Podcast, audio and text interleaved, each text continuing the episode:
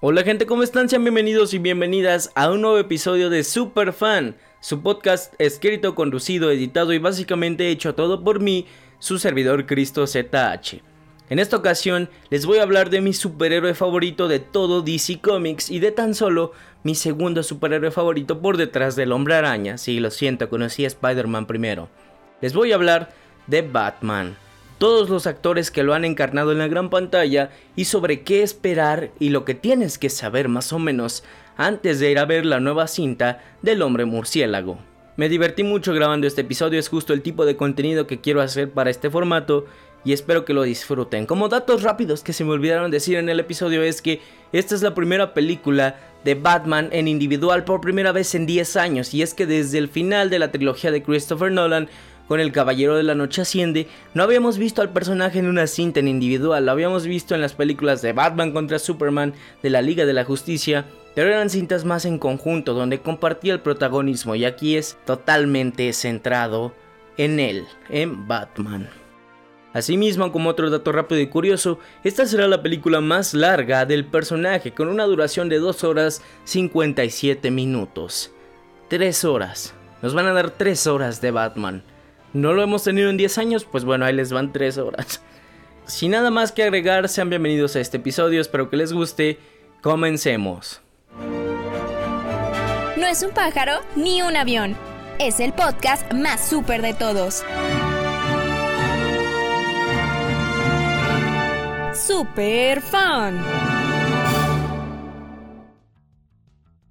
En esta ocasión les vengo manejando un video que desde hace mucho tiempo quería subirlo, como desde hace unas 2-3 semanas, y de hecho el plan ideal hubiera sido lanzarlo la semana pasada para darle más tiempo de exposición, pero pues se me juntan otras cosas, tengo que hacer cosas de la escuela que me tiene, ah, me tiene hasta el cuello la escuela, y es que apenas me he dado el momento para grabar este nuevo episodio del podcast, así es, pero bueno, en esta ocasión les voy a hablar de qué hay que saber acerca de la nueva película de Batman, The Batman, así se llama en inglés, esta nueva película dirigida por Matt Reeves y con Robert Pattinson en el papel de Bruce Wayne Batman, que se estrena aquí en México el 2 de marzo, es decir, la próxima semana. Este video se está grabando el 20 de febrero, así que prácticamente faltan 10 días. Así que aquí les traigo algunos datos que deberían saber antes de ir a ver esta nueva película a las salas de cine y créanme, no querrán perdérsela en las salas de cine. Ok, como tal vez no lo sepan o si sí lo saben, pues Batman es este personaje, este superhéroe de la DC Comics creado por Bob Kane y Bill Finger en marzo de 1939. Batman lleva presente en la cultura popular más de 80 años. Su primera aparición fue en el Detective Comics número 27. Era bien interesante ver a este Batman porque como él nunca ha tenido poderes, siempre ha sido la visión de este multimillonario que va a entrenar y que luego se convierte en este vigilante.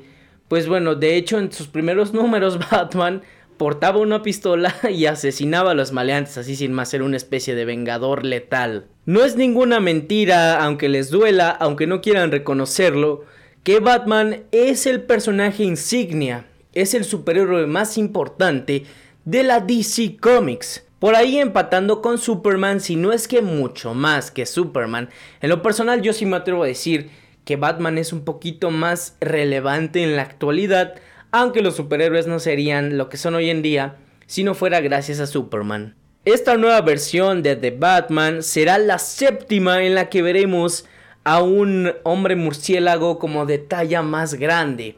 Porque siempre las versiones de cine son como que las versiones definitivas del personaje. No nos fijamos tanto en las series, en las caricaturas o en los videojuegos, sino en su adaptación a la gran pantalla donde buscamos definir al personaje que es básicamente el medio de comunicación donde llegan a más masas, por así decirlo. El primer Batman más recordado es sin duda alguna Adam West, que interpretó al personaje en la serie de televisión Batman de la AMC de 1966 a 1968. Era esta serie donde había episodios nuevos cada semana que casi siempre terminaban con un cliffhanger para saber qué pasaría en el siguiente, y aquí también nos mostraron las primeras versiones definitivas de grandes personajes, de grandes villanos de los cómics como el Guasón, como el Pingüino, el Acertijo, Catwoman y no olvidar por supuesto a su fiel compañero Robin. La segunda versión que muchos recuerdan y que para muchos es su favorita es la de Tim Burton, protagonizada por Michael Keaton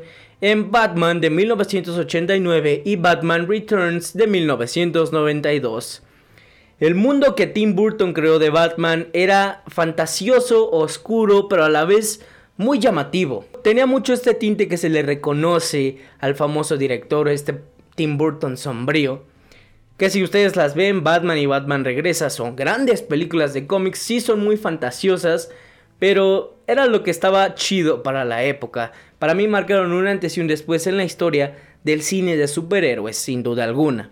Es aquí donde también tuvimos nuevas versiones del Guasón, de Gatúbela y del Pingüino. En 1995, Michael Keaton deja de ser Batman y le pasa el rol a Val Kilmer, este actor que fue muy aclamado a finales de los 80s y en la década de los 90s e interpretó al personaje de Bruce Wayne Batman en la no tan querida Batman Forever o por como se le conoce aquí en México Batman Eternamente. Era bueno, ¿eh? La parte esta de Playboy a mí me agrada, creo que era muy Bruce Wayne. Y no era tan mal Batman, pero sí, el guion por ahí como que no le favoreció mucho a Kilmer.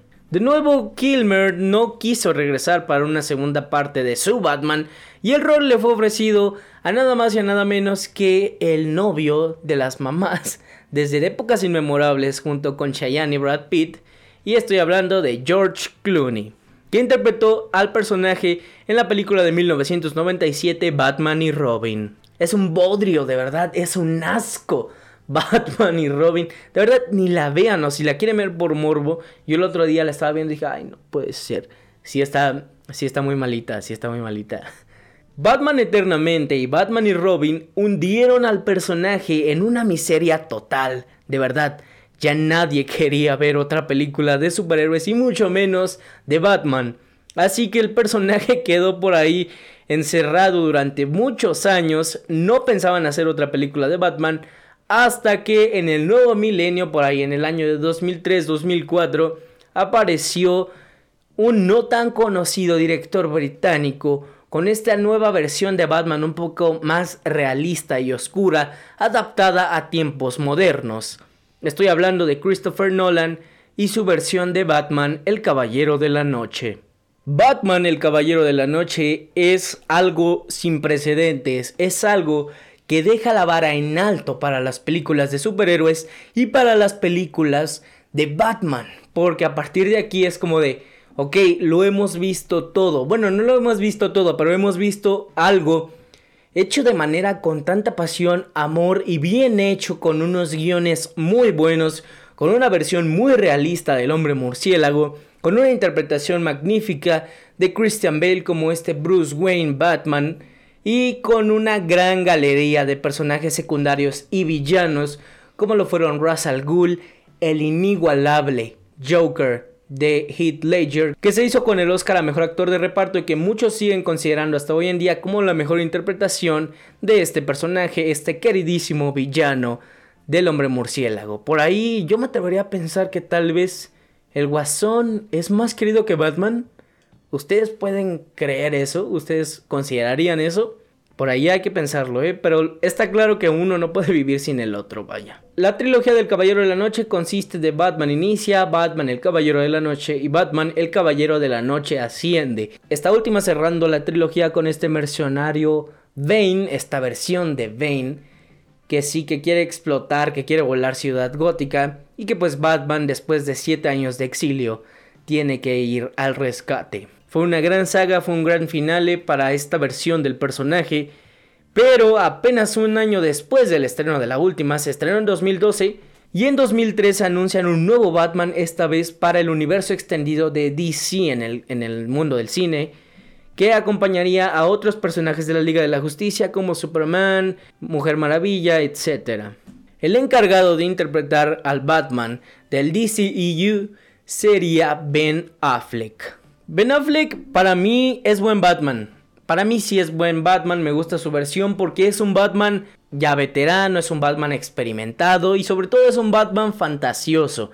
Se alejaron de golpe de esta versión realista que nos venía manejando Christopher Nolan y Christian Bale y se adentraron a un Batman fantasioso que tiene que liderar a esta Liga de la Justicia, a estos semidioses, y tiene que luchar contra aliens y más seres venidos del espacio, ¿no? Si este Batman está repleto de magia, está repleto de extraterrestres, así que es normal, es otra versión muy diferente del Caballero de la Noche.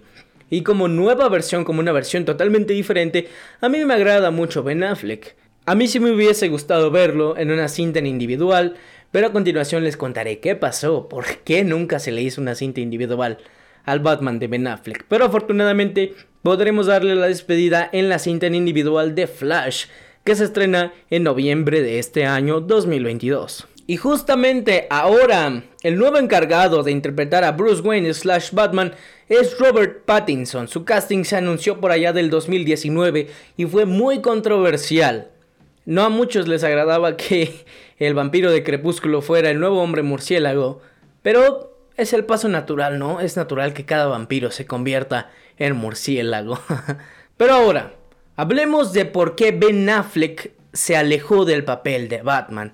Originalmente estaba previsto que Ben Affleck fuera no solo el protagonista de Batman, sino también sería el encargado del guion y de la dirección de la película del hombre murciélago ambientada en el universo expandido de DC. Veríamos cameos de otros personajes de la Liga de la Justicia y por ahí se indagaba que el villano principal sería Deathstroke, Slade Wilson, este mercenario, este asesino a sueldo, que se encargaría como de ir cazando a los seres cercanos a Batman y al mismo Batman una vez que se enterara de su identidad secreta como Bruce Wayne. No sé qué pasó por ahí, muchos le tiran que fue el regreso de Ben Affleck al alcohol y a las drogas.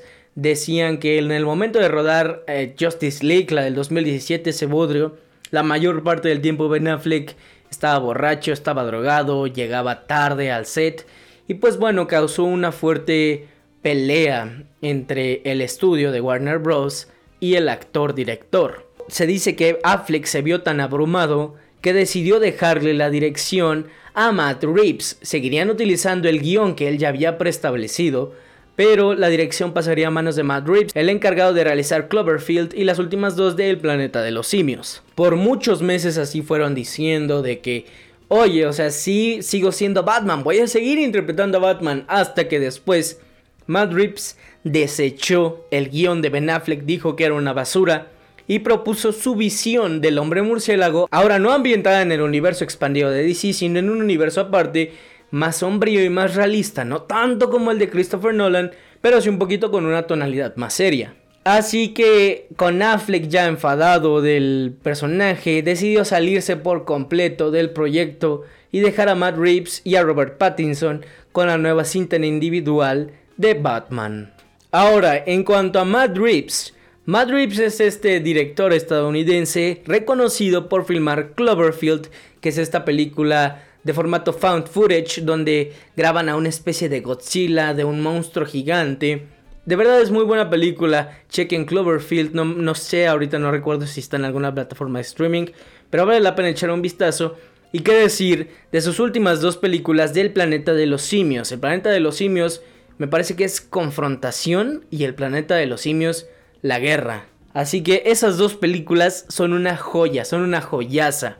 Y Matt Reeves llegó a Warner Bros. y presentó su nueva visión, su nuevo guion. Con esta nueva visión, con este Batman más joven que apenas está en su segundo año como ser el Caballero de la Noche, que no tiene tanta experiencia, que apenas va aprendiendo a ser el vigilante famoso que todo el mundo conoce. Esta nueva versión de Batman está fuertemente inspirada en Kurt Cobain, el cantante y líder de la banda Nirvana. Esto porque en una entrevista menciona Reeves que a él le gusta escuchar música mientras escribe sus guiones y que tenía una playlist de Nirvana a todo lo que da mientras escribía el guion y por eso se inspiró mucho en este aspecto de Kurt Cobain, flaco, pálido, serio, para esta nueva interpretación de Bruce Wayne. Asimismo ha afirmado que la peli está inspirada en Goodfellas en su aspecto violento. Él quería, él quiere que sea una violencia más cruda, más realista. Y asimismo está inspirada en la película, en la novela Christine de Stephen King para la parte del Batimóvil, porque quiere que los ciudadanos de Ciudad Gótica, quiere que los maleantes de Ciudad Gótica al verlo sientan terror. ¿Qué esperar de Robert Pattinson? Ok, pues Robert Pattinson sí, sí es reconocido por interpretar a Edward Cullen en la saga de Crepúsculo, en donde interpreta a este vampiro no tan masculino, a este vampiro que brilla cuando sale al sol. Pero bueno, hay que alejar a Pattinson de, de, esta imagen de vampiro. Después él se alejó muy bien, hizo cintas independientes, hizo High Life, hizo El Faro, chequense El Faro, está en Star Plus, chequense Tenet de Christopher Nolan, El Diablo a todas horas en Netflix junto con Tom Holland. Robert Pattinson ha sabido alejarse de esa imagen de vampiro, es un gran actor, es uno de los mejores actores de su generación y ahora va a interpretar a este Batman que es un Batman joven, más alto, violento y desdeñado. Sin duda alguna va a valer la pena su interpretación en los trailers, se ve muy bien. Nuevo enfoque detectivesco de Batman. Así es, por fin se atreverán a mostrar esta faceta que en los cómics es muy conocida de Batman porque prácticamente es el mejor detective del mundo. Es uno de esos muchos sobrenombres. Y esta película justamente se enfocará en esa versión, ya que será un thriller de suspenso con mucho énfasis en la fase de detective veremos cómo este Batman anda detrás del acertijo que le sigue mandando pistas para que no se sabe todavía, no se sabe. Se dice que hay tres cómics en los que está inspirada esta nueva versión de Batman, los cuales son Batman Año 1, Batman El Largo Halloween y Batman Ego. Batman Año 1 es básicamente este nuevo origen recontado del primer año de Bruce Wayne siendo Batman, también como el primer año de Jim Gordon llegando a Gótica y uniéndose a la policía. Batman el largo Halloween es Batman detrás de un asesino en serie que le sigue dejando pistas y así es un poquito mucho con la temática de lo que va esta película y Batman Nego, esto está bien interesante. Es esta versión del personaje en donde Bruce Wayne tiene un conflicto con Batman, por ahí tiene un trastorno como de múltiple personalidad, está bien raro. Y al parecer, eso también estará aquí en la película porque estará contada desde la perspectiva de Batman. No tanto de Bruce Wayne, se dice que en esta película veremos mucho más tiempo a Batman en pantalla a Bruce Wayne, lo cual eso está interesante, me tiene comprado desde ahí. Nuevas versiones de villanos. Veremos tres villanos clásicos o tres personajes clásicos de Batman. El acertijo interpretado por Paul Dano. Paul Dano, Paul Dano, gran actor, gran actor. Chequenlo en There Will Be Blood con Daniel DeLuis. Chequenlo en Little Miss Sunshine y chequenlo en Prisoners. Va a ser un acertijo poca madre. Estoy segurísimo que Paul Dano la va a romper siendo el acertijo en esta nueva versión. Nueva versión de El Pingüino, interpretada por Colin Farrell, que últimamente ustedes lo habrán visto tal vez en Animales Fantásticos. No he estado tan pendiente de él, pero ha sido un gran actor, lleva muchos años en Hollywood. Y pues será como este pingüino un poquito basado más en Scarface. en Scarface. Lo que sí se sabe es que será de nuevo como este gángster que está por ahí metido en la mafia. Será muy interesante verlo. Asimismo como una nueva Catwoman interpretada por Zoe Kravitz que anteriormente la hemos visto en la saga de Divergente, en Mad Max y en Animales Fantásticos. Historia de origen para Catwoman. Justamente hablando del personaje de Zoe Kravitz, hemos visto varias interpretaciones de Selina Kyle en la gran pantalla, con Michelle Pfeiffer en Batman Regresa o más recientemente Annie Hathaway en El Caballero de la Noche Asciende. Fueron grandes versiones, pero esta versión apunta para ser un poquito más amplia, para explorar más un nuevo origen de Catwoman de Gatúbela, e igual que Batman la veremos en sus primeros pasos, en su primer año, siendo esta ladrona de Ciudad Gótica. Un acertijo asesino. Esta nueva versión del acertijo está muy, muy, muy alejada de la versión que vimos en 1995, interpretada por el queridísimo Jim Carrey, pero que era esta versión un poquito muy, muy sparkly, muy, muy brillante, muy viva del personaje, porque era un comediante, era obvio que le dieran esta versión un poquito más risueña del acertijo. Pero en esta versión de The Batman, ojo, chéquense esto, está inspirado en el asesino del zodiaco. Y pues sí, vemos mucho de esto en los trailers, de que anda como detrás de la policía y el gobierno corrupto. Parece ser que va asesinando a muchos personajes de la élite de Ciudad Gótica, de la alta sociedad, y le va dejando estas pistas a Batman,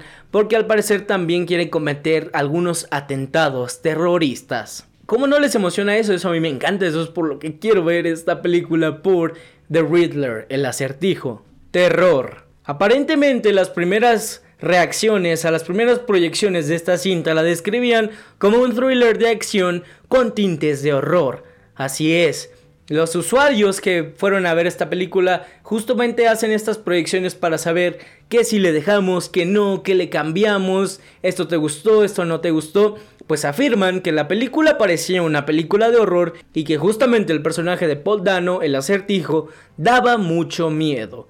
Así que se tuvo planteado hacer esta película como clasificación R para mayores de 17 años en Estados Unidos, pero se le fue bajando un poquito el tono, aunque aseguran que aún así esta película contiene mucho tinte de terror. Imagínense, pues una película de Batman que sucede en la mayoría en escenarios nocturnos, meterle este nuevo tinte de terror, wow, la visión de Matt Reeves va a ser algo poca madre. Banda sonora. La banda sonora de The Batman es realizada por Michael Giacchino, ganador del Oscar por Up, una aventura de altura, y que apuesto que no sabían esta curiosidad o tal vez sí, quién sabe. Es el tercer compositor que comparten el superhéroe insignia de DC Comics y el superhéroe insignia de Marvel Comics. Así es. Primero fue Danny Elfman quien compuso el tema de Batman de 1989 y luego realizó la banda sonora del Spider-Man de Sam Raimi en 2002. Luego Hans Zimmer realizó la banda sonora de la trilogía del Caballero de la Noche y en 2014 realizó la banda sonora del sorprendente Hombre Araña 2.